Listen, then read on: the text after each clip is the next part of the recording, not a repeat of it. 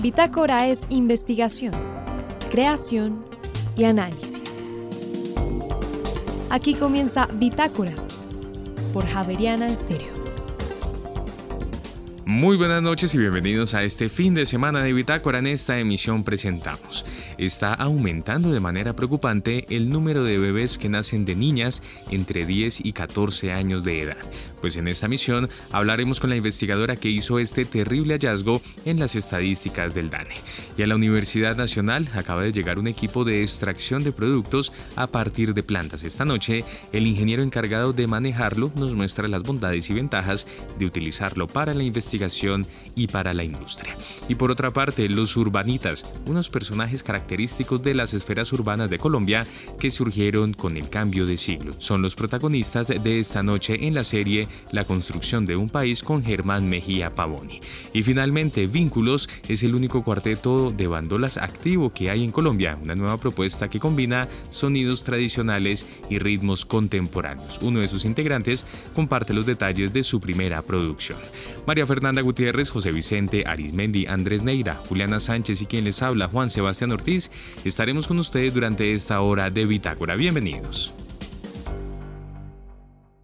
En el año 2021, en este país, en Colombia, las niñas entre 10 y 19 años tuvieron más de 100 mil bebés. Estamos hablando de nacimientos de madres que son entre niñas y adolescentes. Este es un dato que acaba de revelar el Laboratorio de Economía de la Educación de la Universidad Javeriana, una de cuyas directoras está con nosotros a esta hora en Bitácora, profesora Luz Karimi Abadía. Buenas noches. Buenas noches, José Vicente. Un, saludo especial para ti y para todos los que en este momento nos oyen. Eh, qué lástima tener que hablar sobre esto, pero es aterrador. Son como 111 mil bebés que le nacieron a niñas colombianas entre 10 y 19 años en el 2021. Sí, de acuerdo, esas son las cifras eh, que estamos eh, pues visibilizando eh, en este informe reciente, son cifras del DANE y realmente es, es, es inadmisible, es muy preocupante e incluso lo que estamos viendo es en el 2021 hubo un incremento importante, un incremento del 10% en estos embarazos entre niñas entre 10 y 14 años, posiblemente por las cuarentenas. Claro, y eh, para acabar de ajustar, si uno se pone a pensar cuántos embarazos hubo, deben ser más que los nacimientos. De acuerdo, estas son cifras, eh, y eso es importante, estas son cifras de nacimientos, en efecto, de hijos, hijas, de bebés, de, de eh, niñas y adolescentes. Eh, pero lo que se sabe es que pues puede haber más embarazos porque algunos de estos pues no llegan a término, otros generan complicaciones, que esa es una de las de las principales consecuencias negativas sobre la salud física, que hay muchos otros efectos negativos, de que una menor de edad, una niña que no está preparado, su cuerpo físicamente no está preparado para un embarazo de estos, puede generar riesgos altos para la vida de la madre y del, y del bebé. Profesora Luz Karimi, yo estoy viendo en pantalla la, mm, una de las gráficas que hay en un artículo que los oyentes pueden encontrar en el Laboratorio de Economía de la Educación de la Universidad Javeriana. Y lo que noto es que en niñas de 10 a 14 años, eh, el número de bebés que les nacieron eh, fue disminuyendo del 2017 al 2020, pero en el 2021 volvió la curva a subir en efecto, ahí es donde encontramos un incremento preocupante del 10% que se dio de nacimientos eh, de, madres eh, menores de edad o, niñas y adolescentes en, el año pasado, en el año 2021. Estamos hablando de nacimientos de niñas entre 10 y 14 años. Posiblemente, eh, porque lo que sabemos es que la probabilidad de que estos embarazos hayan sido por violencia sexual, violaciones, eh, posiblemente esto tenga que ver con el cierre de los colegios, eh, las cuarentenas que hacen que pues eh, estén más tiempo en, las casas, encerrados. Ya sabemos que aumentó la violencia intrafamiliar y desafortunadamente muchas de estas agresiones sexuales se dan por personas conocidas o cercanas a los, a los menores de edad. La gráfica desagregada por regiones del país muestra que Antioquia y Bolívar concentran un número altísimo, Bogotá está como a la mitad de la tabla. Eh, ¿algún, ¿Algún hallazgo de ustedes? Porque yo sé que ustedes lo que están haciendo es describiendo lo que encontraron en unas estadísticas del, DANE. De acuerdo, eh, y es bien importante lo que mencionas porque es clave para poder diseñar estrategias y políticas públicas, pues tratar de identificar las, las causas. Parte de las causas es la que estoy mencionando, es violencia, eh, recordemos además que las relaciones sexuales con menores de 14 años en Colombia son un delito y lo que encontramos es que en promedio los padres, la edad promedio de los padres de estos, de estos menores que nacieron, de estos bebés que nacieron de niñas y adolescentes, tienen entre 21 y 24 años. Eh, entonces, esa es una de las causas, eh, pero es, es, importante ahondar más en por qué en estos departamentos se presenta pues un mayor número de, este, de este fenómeno, una mayor incidencia de este fenómeno de embarazo y nacimiento de, niñas y adolescentes eh, para poder pues implementar estrategias eh, que lo reduzcan. Ahora, ustedes tienen también unas estadísticas de la Fiscalía General de la Nación eh, sobre investigaciones por abuso sexual. La cifra que veo es muy baja en comparación con el número de nacimientos de bebés a estas chicas de entre 10 y 14 años. Sí, la razón, lo que sabemos es que acá hay un subreporte bien importante. Muchas de estas agresiones eh, eh, no se denuncian, no se denuncian por miedo, no se denuncian por desconocimiento, no se denuncian porque incluso el agresor puede estar dentro del hogar, entonces eh, pues eh, eh, digamos que hay, hay ahí unas em, pues situaciones de poder y, agravantes que se dan alrededor de este, de este fenómeno. Entonces, eh, por eso hay un subreporte en general en Colombia en, cifras de agresión sexual. Profesora Luz Karimia Abadía, la, el papel de la academia, de los investigadores, en un caso como este, es exponer las cifras, tratar de encontrar algunas explicaciones, pero quienes pueden hacer algo son quienes, el Estado, la familia, las instituciones educativas. Sí, aquí definitivamente como sociedad le estamos fallando a los menores porque no les estamos garantizando eh, pues eh, seguridad, una atención realmente integral. Lo primero que yo diría es, pues en efecto aquí necesitamos una política nacional que venga desde el gobierno nacional articulado con diferentes entidades. Acá tiene que estar Ministerio de Educación, Ministerio de Salud, ICBF, eh, docentes, padres de familia. Necesitamos políticas preventivas contra la agresión sexual, pero también eh, el embarazo. Em, eh, en menores de edad, en el embarazo, el embarazo infantil. Creo que es clave que en Colombia tengamos en los colegios educación para el género y la sexualidad no puede seguir siendo un tabú porque por ese desconocimiento eh, es que eh, ocurren este tipo de hechos en muchos casos. Es decir, necesitamos darle a los menores, a los padres de familia también herramientas para poder eh, prevenir este tipo de, de, fenómenos. Necesitamos además em, que el escenario ideal para hacer esto, pues por supuesto son los colegios, pero también se necesita educar a los cuidadores eh, y a las familias eh, en general y definitivamente, eh, pues cuando ya ocurre alguno de estos hechos, pues necesitamos que la justicia sea mucho más eficaz porque pues esto en la mayoría de los casos son delitos. Pues profesora, usted es la investigadora, pero yo tengo una hipótesis. Yo creo que, eh, y tristemente en, muchos casos, la educación sexual de nuestros niños y jóvenes está quedando en manos de la pornografía de Internet. Y cuando la única fuente de información que tienen es la pornografía que hay en Internet, pues imagínense el tipo de vida sexual que podrán tener y las decisiones que podrán tomar. Sí, de acuerdo. Incluso en el mejor de los casos entre los mismos pares, entre los mismos estudiantes, con mitos, con mucha falta de información, pero es justamente por, por no hablar abiertamente, eh, obviamente dependiendo de, la edad del menor, porque hay etapas diferentes para, hablar de ciertos temas, pero hay que hablarlo con los menores eh, y por eso es muy importante que si queremos eh, realmente tener incidencia, hay que hacerlo a nivel, en los colegios, que es donde es más fácil, a nivel de política nacional. Insisto, también importante darle información a los padres de familia para que puedan hacer mejor su rol en este sentido, eh, pero necesitamos que estos temas se hablen, eh, que haya una educación en estos temas eh, de, género y sexualidad para, para todos los estudiantes desde que están pequeños. Así es. Pues profesora Luz Karimia Badía del Laboratorio de Economía de la Educación, muchas gracias por acompañarnos esta noche en Bitácora. Lástima que sea con estas cifras tan preocupantes, tan alarmantes. Esperemos que la próxima vez que haya esta medición hayamos mejorado. Eh, bienvenida siempre y buenas noches. Buenas noches, José Vicente, muchas gracias. Y ahora en Bitácora, una muestra de la música sin fronteras de Javerian Estéreo, país Indonesia, intérprete Batak, canción Horut Balin. Ya regresamos.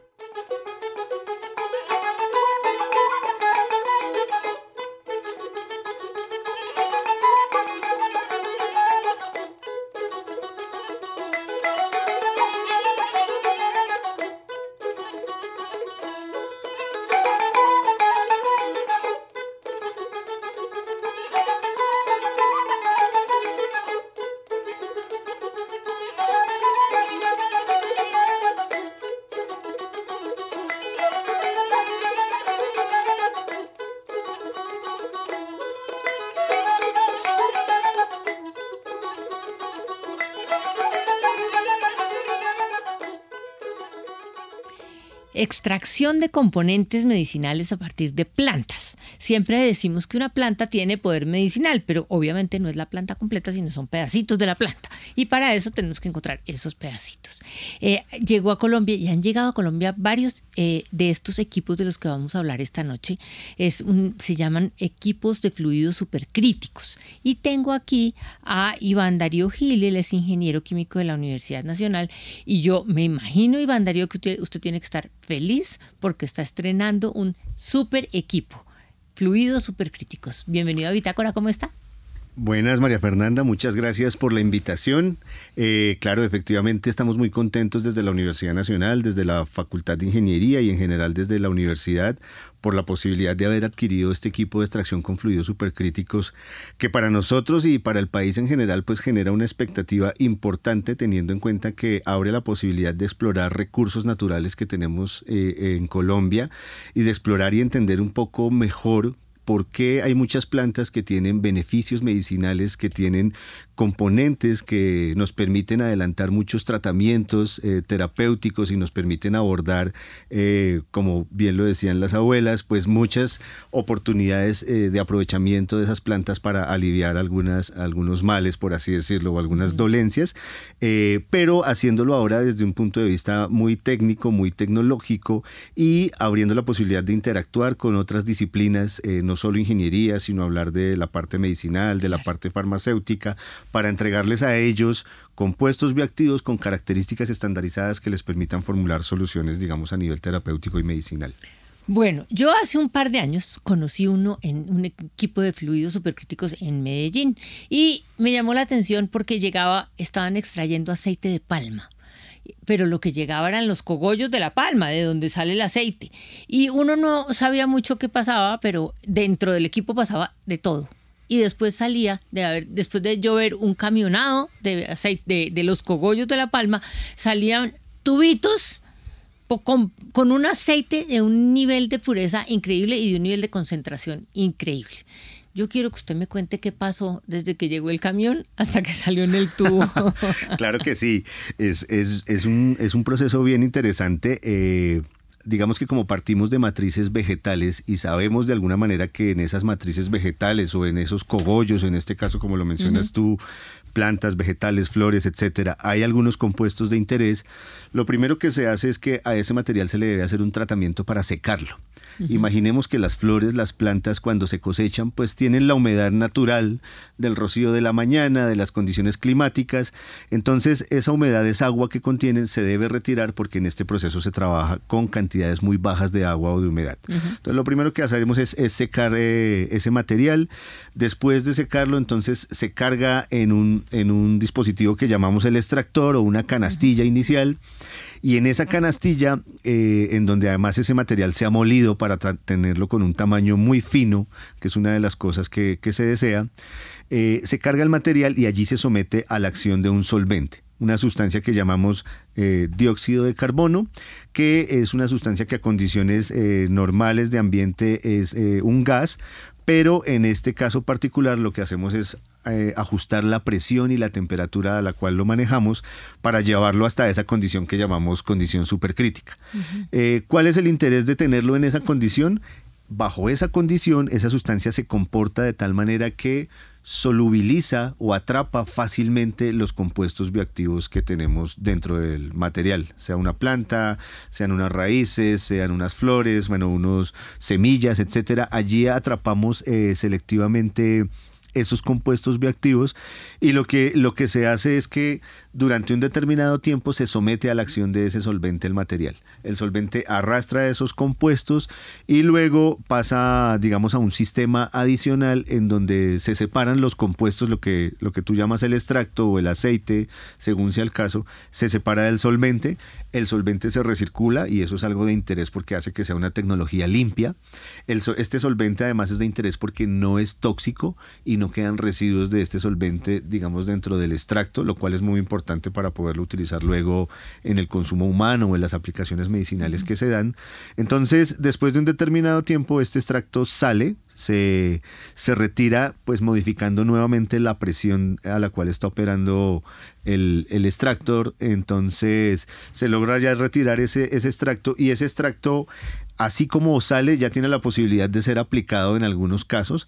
En otros casos se refina un poco más a través, a través de procesos de separación adicionales para tener unos compuestos, digamos, un poco más puros y, poder mejorar su, aplicación. Pero básicamente es, es eso lo que sucede dentro del equipo. Este tipo de equipos, por la presión a la que operan, eh, demandan, digamos, de asegurar unas condiciones de seguridad elevadas. Entonces son totalmente automatizados. Eso hace que para uno como espectador, pues uno vea que entró algo, pasó un tiempo y salió algo. Resulta que al interior del equipo y dentro de su mecanismo mismo de operación se están ejecutando tareas de verificación de seguridad en el proceso, de apertura y cierre de válvulas o de llaves en el momento en que se debe hacer para garantizar que no haya una condición insegura en la operación y eh, de que cuando hay interacción entre el humano y la máquina, esa interacción se dé bajo total condición de seguridad. Entonces, en la zona media de la operación, sencillamente no hay intervención humana porque todo está automatizado para que el equipo haga por sí solo las labores que tiene que hacer. Óigame, ¿y el equipo cómo hace para saber en dónde está el compuesto bioactivo? Porque usted me dijo, primero lo secamos, luego lo molemos, luego lo empieza, empieza a extraerse con el dióxido de carbono y ahí usted llega y me dice con mucha naturalidad y entonces él eh, eh, encuentra o separa el, compuesto bioactivo. ¿Y él, cómo sabe cuál es el compuesto bioactivo? sí, es, una muy buena pregunta. En realidad el equipo no lo sabe. Nosotros, digamos, en nuestra labor de ingeniería previa, hacemos unos, unos estudios y unos cálculos en donde determinamos a qué condiciones se debe operar el equipo para que él logre extraer eso que deseamos. Entonces nosotros previamente hemos estudiado cuáles son las sustancias primero, cuáles de esas sustancias queremos sacar selectivamente y en ese sentido entonces establecemos bajo qué condiciones de presión y de temperatura debe operar el equipo. Entonces al equipo le decimos por favor opere en esta condición de presión y temperatura y nosotros ya sabemos con nuestra información previa que eso nos va a permitir extraer selectivamente los compuestos que deseamos. ¿Y usted cómo llega a saber que en una planta eh, a mí, por ejemplo, me, está encantando la carreta de la marihuana porque la marihuana tiene lo bueno y lo menos bueno, o lo bueno y lo malo, como usted lo quiera ver. Pero sí es claro que hay una parte que hace unas cosas y hay otra parte que hace otras.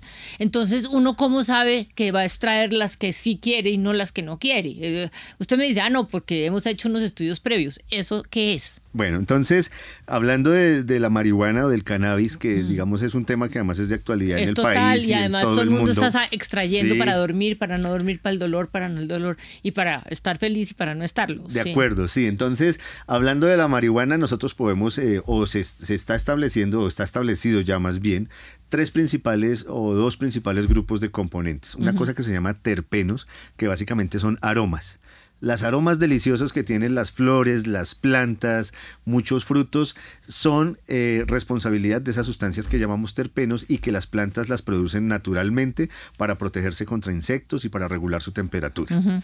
Luego aparecen otras sustancias que se conocen como cannabinoides.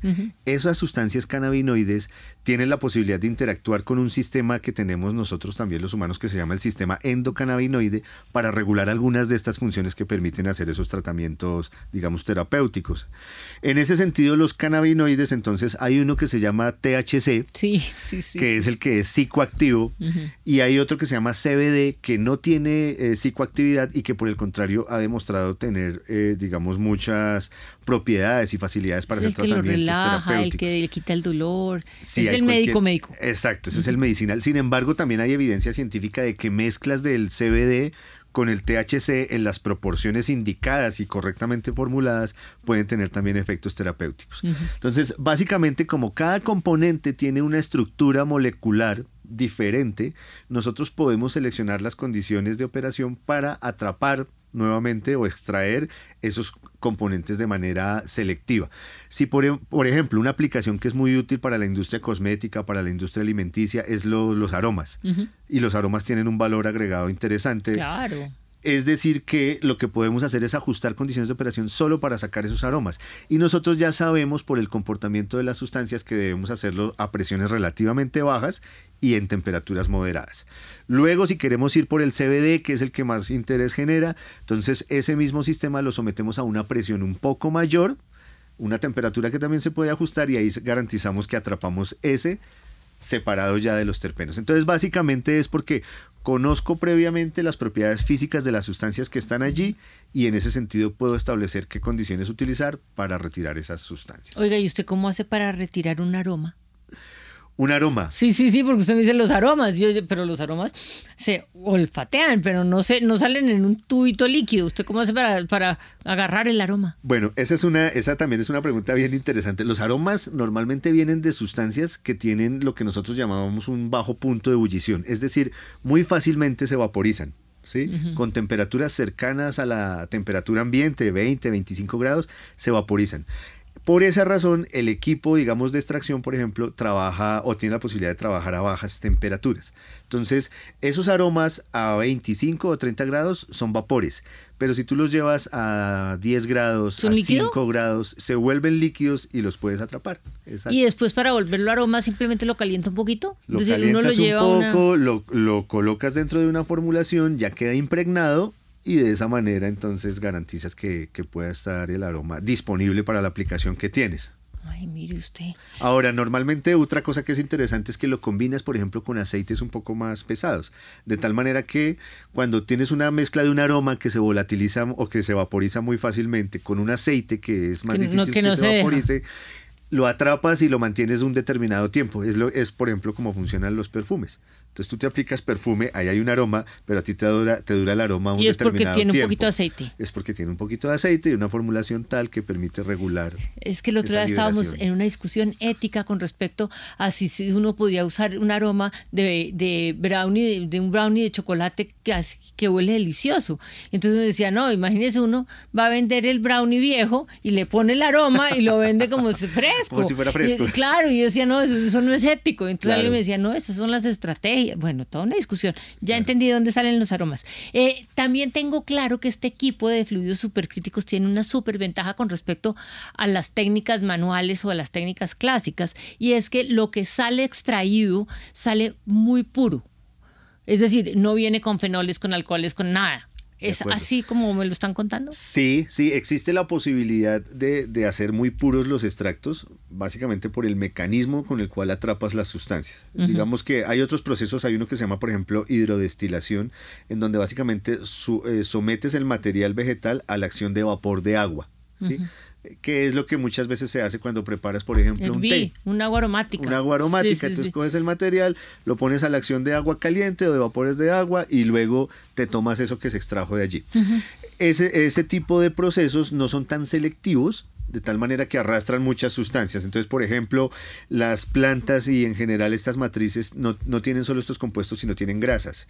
Y esas grasas, digamos, no en todas las aplicaciones son deseables. Aquí, de nuevo, como te mencionaba, como podemos ajustar la presión y la temperatura, podemos garantizar que no atrapamos esas grasas o que si van las atrapamos en cantidades en proporciones pequeñas, ¿sí? Entonces es por esa razón que resulta ser ventajoso porque puedes ajustar muy bien las condiciones de operación para lograr solo extraer lo que deseas y dejar el resto de lado, por así decirlo. ¿Para qué sirve el ya me contó cómo funciona. Ahora, ¿quién necesita un equipo de fluidos supercríticos? Eso, ¿quién, quién va a buscarlo usted? Mira que hay una cosa bien interesante y ahora con toda esta promoción que hay del desarrollo rural en nuestro país, hay muchos eh, campesinos que tienen cultivos de, plantas aromáticas, que tienen frutos, que tienen cosas, y ellos han querido o han buscado siempre eh, darle valor agregado a sus cultivos y no quedarse vendiendo materia prima con un margen muy pequeño, entonces ellos han visto la oportunidad eh, o ven en esto una oportunidad para empezar a, producir algunos productos alimenticios, eh, cosméticos, ¿sí? otro tipo de cosas que les den que les den, digamos, mayor rentabilidad. Entonces, ese tipo de personas tampoco por sí solos podrían tener acceso a una tecnología como estas, como para pues, probarla antes de tomar una decisión, digamos, de inversión. Entonces, agremiaciones eh, rurales, eh, clusters que quieran, digamos, unirse para poder trabajar en el tema de, aprovechar sus cultivos, pues están abiertas la posibilidad de interactuar con nosotros.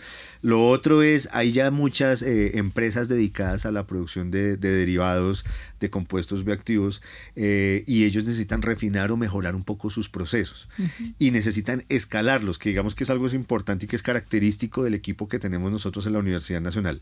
Hay muchos equipos a nivel de laboratorio que pueden procesar del orden de gramitos, mililitros de, de sustancia. Nosotros aquí estamos en la posibilidad ya de pasar a la escala de kilos, dos, 3 kilos. Mm. Lo que significa que para escalarlo y mirar si funcionaría a nivel industrial es muy importante porque permite hacer una estimación real de cuál sería el costo, de cómo sería la producción, de qué inconvenientes habría, de qué ventajas habría. Entonces cualquier empresario que esté interesado en ver el escalado de este proceso, puede, puede ser beneficiario, digamos, del servicio que podríamos prestar de, investigación y de asesoría. Eh, ¿Ustedes lo tienen ahorita para investigación o para, para, o para servicio al público? Vamos a ofrecer las dos, los dos servicios. Los tenemos abiertos para desarrollar procesos de investigación a través de tesis de posgrado, ya sea de nivel de maestría o de doctorado, pero también vamos a ofrecer el servicio como parte de los servicios de, asesoría y pues de servicios que presta de extensión la universidad. No, y es que yo sí creo que la, la, la pureza del producto y lo que usted está diciendo, pues la, especificidad, porque usted me está diciendo que usted puede encontrar el pedacito que yo necesito. Entonces es muy interesante para eh, avanzar en el conocimiento, para la ciencia en general, para la industria, importantísimo para la industria. Yo llegué aterrada cuando lo conocí porque yo vi que llegaron un montón de eh, cogollos, pero eran camionados y al final le entregaba un frasquito. Y eso yo me imagino que costaba un pocotón de plata porque debe ser costosísimo. Sí, el valor agregado que logras eh, entregarle al producto después de este proceso es elevadísimo. es, es, muy alto, bueno, dependerá ya de cada sector habrá un valor agregado particular, pero en realidad sí, sí es un, es un valor muy importante. Y una de las cosas que queremos promover nosotros desde la universidad es el aprovechamiento de recursos naturales, el fortalecimiento de esto que se llama la bioeconomía, para poder entonces ofrecer alternativas y desde la universidad soportar o apoyar la posibilidad de que muchas personas puedan tener emprendimientos alrededor de este tema. Ingeniero Iván Darío Gil, es usted muy amable, yo le agradezco mucho eh, y me parece fantástico, porque la verdad eso creo que nos ayuda y le ayuda a la industria montones, y le ayuda a la investigación montones, y le ayuda al conocimiento, y a usted también me imagino que le ayuda montones, porque lo pone a trabajar un montón. Mucho más, sí. Muchas gracias por estar aquí conmigo en Bitácora, y cuando necesite algo me avisa, y aquí nos venimos y nos vemos acá de nuevo en Bitácora. Muchas, Perfecto, María Fernanda, muchas gracias. En Javeriana Estéreo, el trino del día.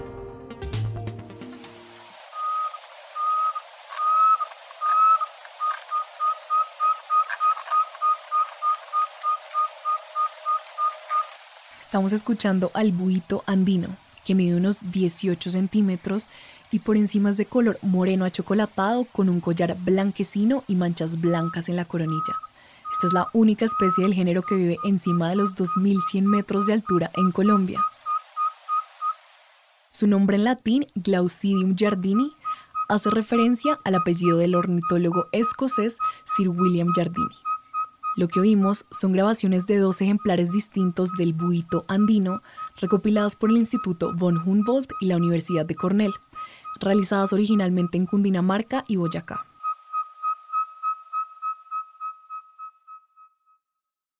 Javeriana Estéreo, sin fronteras.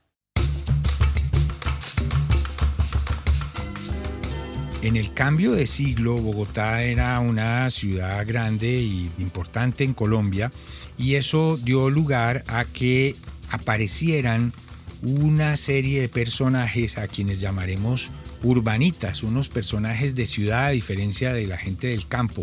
La construcción de un país con el historiador Germán Mejía Pavoni. Germán, buenas noches. José Vicente, me gusta estar de nuevo acá. Les podríamos decir ciudadanos, urbanitas, cachacos, no sé, ¿cómo les diríamos? Sí, la única diferencia que haría es con ciudadanos, porque los ciudadanos vienen de los grandes cambios que se han dado en la política. O sea, el ah, ciudadano es aquel sujeto nacido en el territorio, mayor de edad, dependiendo de la época, tiene que ser hombre, alfabeto, tener propiedad, en fin, pero que tiene derechos. Sí, eso tiene una connotación política. igual, e igual, pues, entonces puede ser del campo, puede ser de la ciudad. En cambio, el urbanita vive en la ciudad. Es un ciudadano, ciertamente, pero no es lo más importante para él. Él quiere ser más un cosmopolita que un ciudadano, o sea, vivir la vida de la ciudad. Características de los urbanitas que empezaron a aparecer en Bogotá a comienzos del siglo XX. Digamos, unos ritmos de vida muy distintos a lo normal, el que se levanta tarde, el que conversa mucho, el que tiene lugares de reunión, el que tiene un gusto que va a llamar para la época exquisito en los licores que come, en la comida que pide en los restaurantes. Que sabe usar los cubiertos. Los cubiertos, claro, y sabe usar una mesa con seis o ocho cubiertos distintos, que tiene una conversación para la época culta, o sea, que ha leído franceses, que ha leído ingleses. Que puede declamar poemas. Eh, por supuesto, la poesía es fundamental en todos ellos y es muy de jóvenes de la época. Entonces también este nuevo joven, que es el filipichino, en fin, bogotano, que lleva ese ritmo de vida. Me imagino una ropa distinta. Es decir, había una marcada diferencia entre eso y el campesino o el pueblerino. Sí, y aún más, y con el artesano de la misma ciudad, porque en la ciudad hay digamos, Bogotá en 1900 tiene 100 mil habitantes. De esos uno podría decir que 20, 25 mil llegaban más o menos a este perfil, pero el resto eran trabajadores y la gente que cumplía servicios que tienen otra manera de, de enfrentar la vida y de resolverla. Estos generalmente viven de la renta, o empiezan a vivir de la política, algunos empiezan a ser profesionales, y esto es importante en ese cambio, es una ciudad de médicos, de ingenieros, de abogados, por supuesto, pero que en la forma como ejercen sus profesiones sienten que tienen una manera de entender la vida que, ya es distinta. Profesor Mejía, parecerá un detalle, pero no lo es. Usaban zapatos, porque no todo el mundo podía usar zapatos. No, y los zapatos tienen una historia interesante. De hecho, en la, en la época colonial el zapato está prohibido para las personas que no son blancos o, bueno, cualquier persona que se pueda llamar blancos, pero que tenía derechos. Un indio o un mestizo que usara zapatos era castigado estaba prohibido y estaba dentro de las leyes, en fin. Por supuesto, con la República eso se rompe y ahora usan zapatos, no usan zapatos el que tiene plata con que pagarlo. Lo que llamaríamos el trabajador, el pueblo, usa alpargatas, ah, no necesariamente va descalzo, pero no usa el, zapato, el botín, zapatos de moda. Y la moda es uno de los mayores signos de los cambios que está viviendo la ciudad. Hay muchas sastrerías en Bogotá, muchos almacenes de ropa importada el gusto en los hombres por la ropa inglesa y el vestido inglés y la sobriedad de lo inglés, las mujeres por la moda francesa y los sitios donde se importa o donde se fabrican las sastrerías este tipo de ropa. Es, no sé, de pronto los oyentes en estas películas de época de fin de siglo, eso que se veía en, en Londres o que se veía en París, se vivía acá en una escala distinta, pero se estaba viviendo. Pero yo creo, Germán, que además solamente era posible imitar eso desde Bogotá porque había revistas y empezaba a ver cine. Sí, por supuesto. Y muchos van a comprar y hacerse hacer las cosas por revistas, inclusive sus casas. O sea, llegaban las revistas con las viviendas que van a empezar a querer ser construidas, ya van a aparecer unos palacetes o en fin, que es signo de la misma época. Pero no, no creas, en un programa anterior hablábamos de Cúcuta, y ahí está sucediendo lo mismo, y hay una comunidad de de italianos y de españoles que están trayendo también las modas. Barranquilla empieza a florecer, Medellín y Cali más rápido Medellín, Cali un poquito más demorado, pero van a tener este mismo tipo de comportamientos y ahí podemos ir bajando en el tamaño de las ciudades, pero muchos tenían que venir a Bogotá o pasaban por Medellín o, y se enteraban de cómo estaban las modas y llevaban esto a sus lugares de residencia. Los urbanitas y me interesa también esto, es decir, evidentemente hay un aspecto superficial, pero también hay un aspecto de fondo, la educación empezó a ser cada vez más importante. Sí, claro. Y hay una, digamos, un doble nivel de la educación. Hay una para ser urbanita. Por ejemplo, los manuales de urbanidad, perdón. Nosotros todos sabemos del manual de, Carreño. Carreño es un venezolano, publica a mediados del siglo XIX su famoso manual y nos llega aquí y aquí se vuelve casi que obligatorio. Y es un manual muy simpático. Uno hoy en día dice, pero ¿cómo así? Le daba a uno indicaciones de cómo usar la escupidera. O sea, claro, pues que nosotros no mascamos tabaco, ellos sí mascaban tabaco. O de no limpiarse las manos o la boca con el mantel o es pero ese manual, sus primeros capítulos está dedicado a cómo se vive en democracia. O sea, las dos cosas están pegadas. Las normas de comportamiento social con un amor a la patria, con una obediencia a la ley, y eso empieza a formar parte del mismo conjunto. ¿Sabe qué palabra me vino escuchando eso? Civismo. Sí, claro. Eso era el civismo. Sí, claro. Vivir en sociedad, pero además en una sociedad estructurada políticamente. Sí, lo que va a marcar diferencia con los otros, y es una época en que se empieza a segregar. La ciudad colonial no segrega, o sea, las personas no son iguales pero igual el noble vive en la parte de arriba de la casa y en los bajos alquilados vivían los artesanos o vivían mestizos. Es una ciudad que mezcla las personas sin que sean iguales. La ciudad que empieza a tomar forma ya consolidada a finales del siglo XIX empieza a separar a unos y otros y va a empezar a aparecer el barrio obrero del barrio de élite muy pronto empezaremos a ver, ya Chapinero nos había dado una primera muestra hacia los años 70, 80, pero apenas entre el siglo XX van a aparecer los barrios residenciales y los barrios obreros. Ambos son solución, pero solución diferenciando. Y esta vida burguesa, este urbanita se siente distinto y demuestra que es distinto sencillamente considerándose diferente. No necesariamente desprecia, pero no se revuelve. Y la relación, por ejemplo, con la pobreza la va a resolver vía caridad o vía asilos o estas instituciones beneficencia. de beneficencia que era para los obreros. Se preocupaba de que el obrero tuviera una buena casa, pero en otro lugar. Esa es como de las paradojas del final del siglo, donde ya vivimos en un mundo distinto. Ahora, hay otros lugares en la ciudad que pueden ser un poco más, digamos, democráticos en el mal sentido de la palabra, y es que se revuelve, pero, pero hay distinciones. Los cafés van a aparecer los hoteles y en los hoteles los griles. Y entonces una vida nocturna de lujo, costosa, a la cual tú entras pero como mesero. Entonces esta ciudad está entrando en esa dinámica. Y Medellín y Barranquilla y Cali, Bucaramanga, o sea, todas las grandes ciudades estaban en eso. Y Europa ya lo había hecho y Estados Unidos también. Sí, sí, sí, porque era lo que estaba sucediendo en Occidente en esos momentos. el, era más bien de escala, de tamaño y donde yo nunca he entendido muy bien que hablemos que nosotros nos copiamos de los europeos, es que éramos tan burgueses los unos como los otros, es que eh, son las mismas costumbres, son el mismo tipo de personas. Entonces aquí no había copia, aquí había un ser de clase que era el producto de la burguesía, el capitalismo, en fin, de la manera de vivir urbana que se estaba dando en todas partes en Occidente. El urbanita, un espécimen que empezó a aparecer primero en Bogotá y después en todas las ciudades de Colombia eh, hacia finales del siglo XIX. La construcción de un país con el historiador Germán Mergía Pavoni. Germán, gracias y hasta la próxima. José Vicente, mucho gusto. Gracias.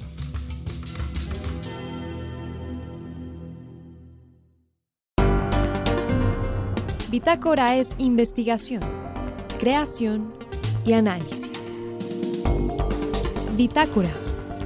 De lunes a jueves de 8 a 9 de la noche por Javeriana Stereo.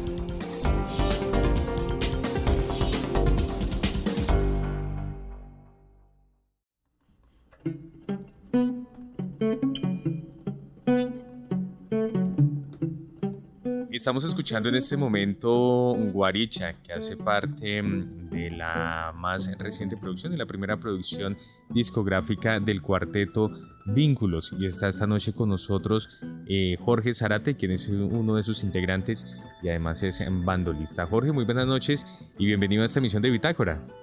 Hola, buenas noches Sebastián, gracias por la invitación. Óigame, eh, Jorge, quisiera iniciar con una característica eh, que es muy llamativa por parte de ustedes como propuesta musical. Es el único cuarteto de bandolas que hay en Colombia. Digamos que en este momento activo parece que sí, o, por lo menos hasta donde pudimos averiguar nosotros. Este es un formato de consolidación muy reciente y el cuarteto Perendengue, que fueron los pioneros en esto, no, sé qué están haciendo en este momento, pero, pero sí, no hay, no, hay muchos, no hay muchas propuestas similares.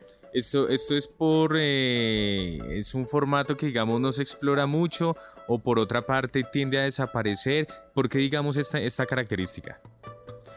Pues me toca, ahí me toca hablarte primero de la, de la, bandona, de la bandola andina colombiana, ¿no?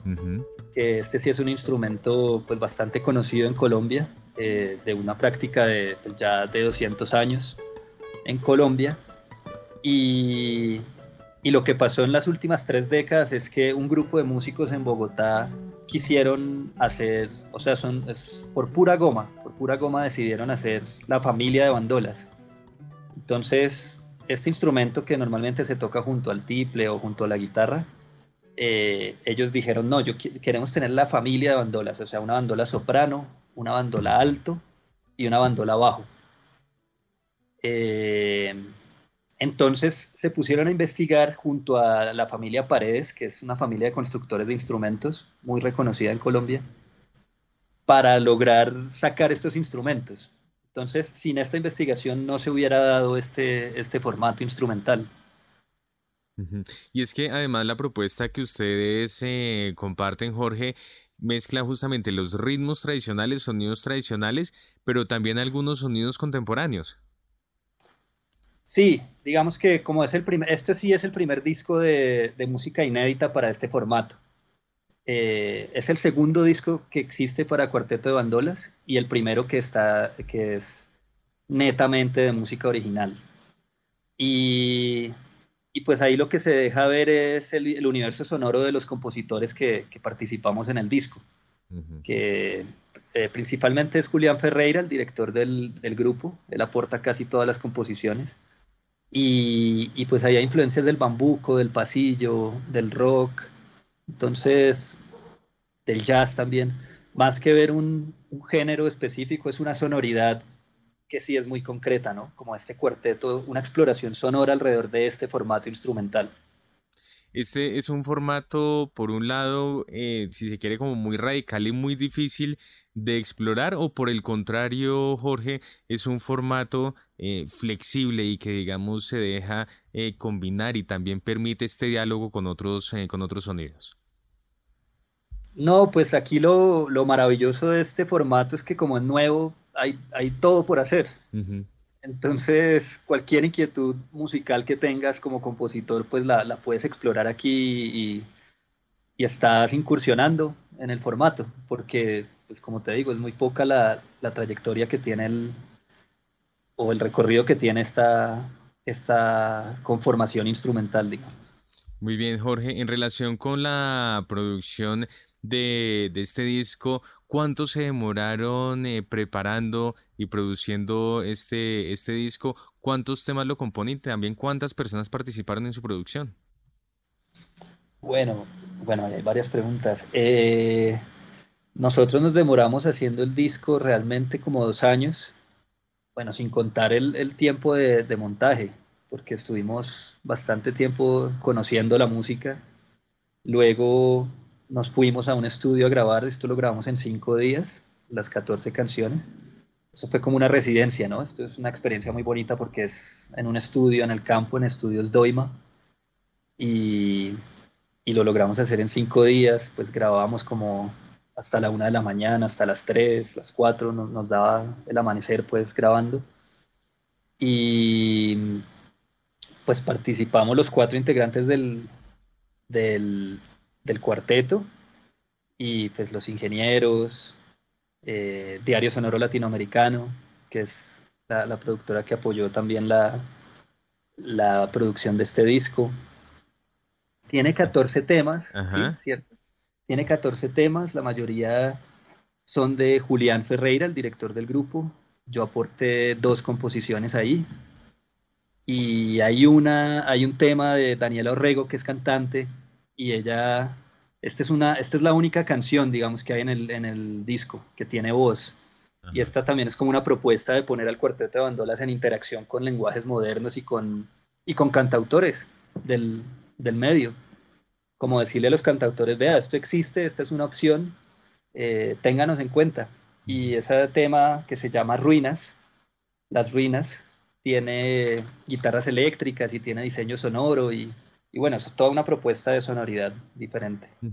Pues estamos hablando esta noche con Jorge Zárate, quien es bandolista y además integrante del cuarteto Vínculos. Y es que Jorge, si bien esta producción se va, el, lanzamiento de esta producción se va a llevar a cabo eh, durante este mes de noviembre, ¿ya han tenido ustedes la oportunidad de compartir estos sonidos, estas producciones eh, con algunas personas? Y de ser así, también cuál ha sido su reacción cuando se encuentran con estos ritmos, con estos sonidos?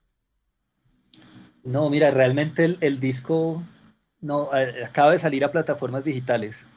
O sea, se acaba de lanzar en digital y el, día del concierto de lanzamiento lo vamos a lanzar eh, también en físico, ¿sí? su, venta física. Eh, pero no hemos tenido muchas opciones de, de, compartirlo porque esto también pues, se atravesó la pandemia y, y pues eso truncó como las, los planes de conciertos que había por esos tiempos. Pero sí logramos sacar adelante el disco. Entonces, este concierto de lanzamiento realmente es un estreno, es el estreno de, casi todas las obras que, van a sonar ese día. Pues estaremos muy pendientes e invitemos de una vez, Jorge, a nuestros oyentes para que hagan parte de esta experiencia, de este concierto de lanzamiento, de esta primera producción discográfica de este cuarteto de bandolas en vínculos. Listo, bueno, eh, todo el mundo está súper invitado. Es el domingo 20 de noviembre en el Teatro de Garaje. Esto es en Chapinero. En nuestras redes, arroba vínculos cuarteto, pueden encontrar toda la información. También nos pueden escribir. Vamos a estar pendientes para, para, pues para que todo el mundo pueda asistir. Eh, domingo 20 de noviembre es a las 4 de la tarde, plan familiar, allá pueden tomarse algo. El teatro es bien bonito y pueden estar en, en los espacios de, del teatro mientras empieza el concierto. Entonces, súper buen plan para el domingo. 20 de noviembre. Seguro, pues allí estaremos entonces, Jorge. Y estamos escuchando entonces de fondo eh, otro tema que también hace parte de esta producción, Ascendencias. ¿Cuál es la historia de esta canción y con esta nos despedimos? Bueno, esta eh, la compuso Julián Ferreira, que es el, el director del grupo. Y, entonces no me, no me sé la historia específica de la canción, pero sí sé que tiene unos bajos, pues ahí se pueden apreciar como unos bajos que, que se nota mucho la influencia del rock de los noventas, ¿no?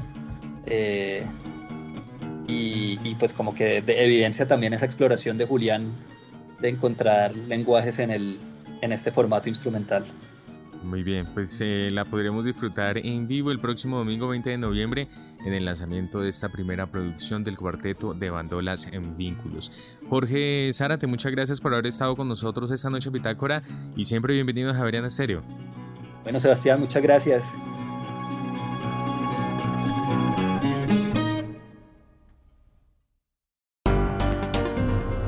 En Javeriana Estéreo, la historia de una palabra. ¿De dónde viene la palabra acelga? El nombre de esta verdura que se cultiva en la sabana de Bogotá tuvo origen en la lengua de los griegos, de donde pasó al árabe y finalmente al italiano y al español. En griego se llamaba Sikele, que quiere decir la de la isla de Sicilia, probablemente porque allí la cultivaban. Así que el origen de la palabra acelga es toda una ensalada de culturas. Y antes de finalizar esta emisión de Bitácora, les tenemos recomendaciones culturales para que ustedes se programen con nosotros durante este puente festivo. Iniciamos esta agenda cultural con el Club de Lectura Cosmo Relatos, en donde se explorará el monstruario. En el marco de la tercera noche de museos de Bogotá, esta será una ocasión para generar un encuentro entre las ciencias y la literatura mañana desde las 3 de la tarde en el Planetario de Bogotá. Y por otra parte, el próximo sábado 12 de noviembre, desde las 2 de la tarde, se realizará la exposición Cuarto Ecosistema Crea, en mi fin está mi comienzo. Este es un espacio de formación en realidad expandida, animación 3D y Life Code, el próximo sábado desde las 2 de la tarde en la Cinemateca de Bogotá. Además, el próximo domingo en la Biblioteca Pública Virgilio Barco se realizará el encuentro Danza en la Biblioteca. En esta ocasión se presentará Ancestrans, una propuesta dancística con enfoque de género y étnico que permite visibilizar los cuerpos afro diversos con la participación de Gerson Morena. También se presentará la obra El Nido del Caos, una propuesta que indaga sobre el concepto de la identidad del ser y el accionar de la sociedad a través de la danza y el performance. No se lo puede perder este domingo desde las 10 de la mañana en la Biblioteca Pública Virgilio Barco. Y finalmente el próximo lunes 14 de noviembre se llevará a cabo el último día del séptimo encuentro de gaitas en la capital, una oportunidad para vivir la música del Caribe con conversatorios, ruedas, talleres y conciertos. Más información en gaitasenlacapital.com este lunes desde las 2 de la tarde en el Parque Castilla. Y así llegamos al final de esta emisión de Bitácora. A ustedes muchas gracias por haber estado con nosotros. Los invitamos a que continúen en Javeriana Estéreo. Ya está listo Luis Fernando Rondón y Rock 91.9. Que tengan todos ustedes un feliz puente festivo.